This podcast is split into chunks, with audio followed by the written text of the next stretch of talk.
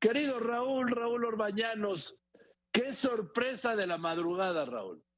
Sí, Joaquín, ¿cómo estás? Gusto, gusto saludarte. Sí, la verdad que nadie lo esperaba. Yo creo que es una de las grandes sorpresas de la, historia de la Copa del Mundo, ¿eh?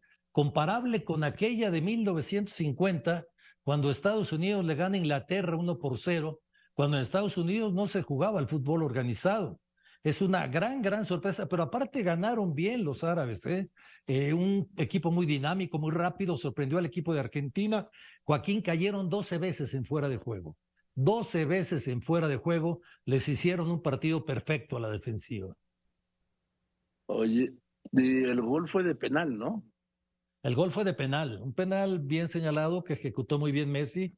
Luego le anularon eh, un par de goles a Argentina también por eh, los dos por fuera de juego. Eh, en este mundial, con estos vectores que son semiautomáticos, como les llaman, no se va a escapar un fuera de juego. Y hay un gol que anulan, en donde lo anulan porque el, el, el hombro del futbolista de Argentina está adelantado. Y con el hombro, si metes gol, es válido, pero por nada. O sea, la mente humana pienso que no lo hubiera podido ver. Y bueno, son de las situaciones curiosas que se siguen presentando en esta Copa del Mundo. ¿eh? Fíjate, apenas lo habías adelantado, Raúl, y hoy, y hoy se da. Sí, no, y, va a haber más, va a haber más porque eh, eh, este mundial lo podemos calificar como el mundial de la tecnología, ¿no? Porque lo, lo que es increíble es que eh, haya un chip que transmite 500, 500 sensaciones por segundo. O sea que el, el, el, cuerpo humano pues está dividido perfectamente y es muy difícil, bueno, imposible que se le vaya el chip, no solamente que se desconecte el chip, pero es, es imposible que, que se vaya un fuera de juego, ¿no? Ahora, querido Raúl, pues México no perdió por Ochoa, ¿no? En el partido que nos interesaba más. Fíjate que, que, que el, el, partido lo jugó mejor México, fue mejor México, pero son partidos que se deben de ganar. Eh, Polonia nos respetó mucho, Polonia salió a la cancha diciendo son superiores, nos vamos a tirar atrás y bueno, los vamos a esperar. Ensució mucho el partido, pero cometimos un error, un error de Héctor Moreno que, que fue grave, jalando a Lewandowski que iba por un balón, se marca correctamente el penal y aparece Memo Ochoa y Memo Ochoa detiene el penal, es el héroe del partido.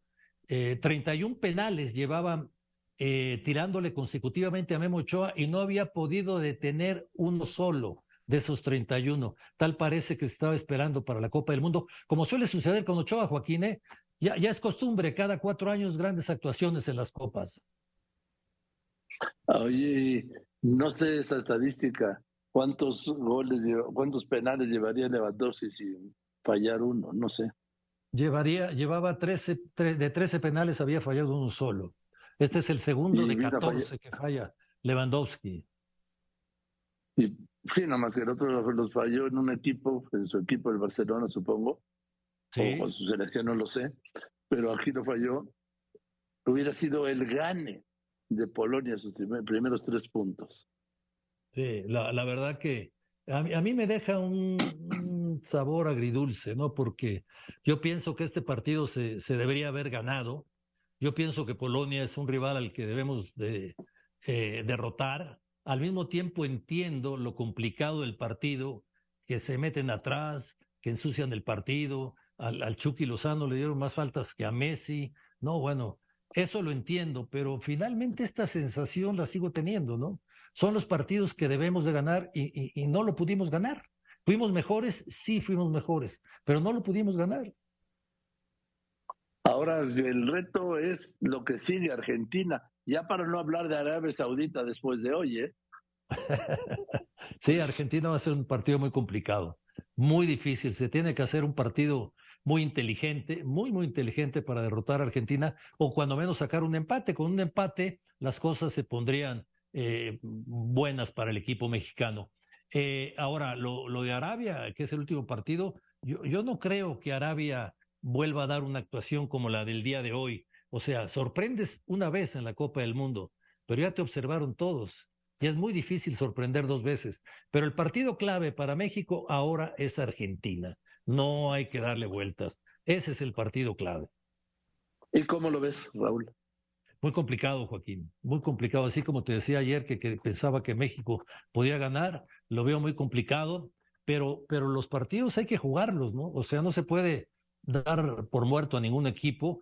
Me, gusta la actitud de la selección, me gusta mucho.